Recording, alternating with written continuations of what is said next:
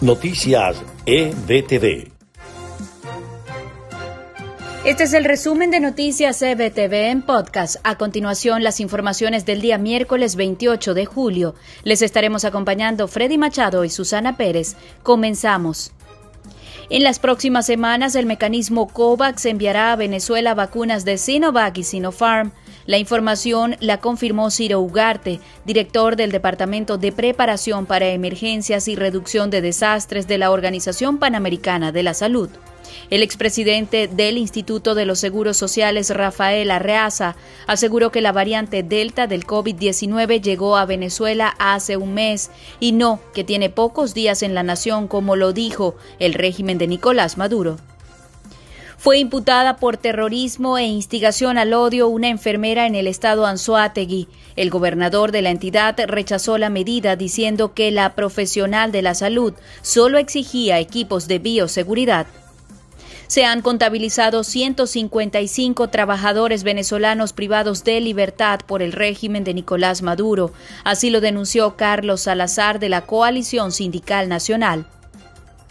Se han registrado 125 femicidios en Venezuela durante el primer semestre de 2021. Así lo denunció la diputada de la legítima Asamblea Nacional, Liz Jaramillo, quien resaltó la incompetencia del régimen de Nicolás Maduro para dar respuesta a este flagelo. Y en notas de Estados Unidos, el condado Miami-Dade requerirá a todas las personas vacunadas o no el uso de mascarillas en espacios públicos cerrados ante el incremento exponencial de casos de la variante Delta del COVID-19 y la alta tasa de hospitalizaciones entre los no vacunados.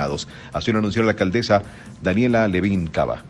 La expansión de la variante Delta en Estados Unidos, así como el aumento de casos positivos de COVID-19, mayormente entre personas no vacunadas, han generado que las autoridades reimpongan restricciones que afectan incluso a los que ya están inmunizados.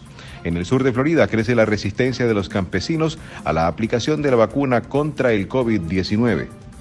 Hay devastación y destrucción incontenible en el norte de California a medida que el incendio forestal Dixie continúa su expansión.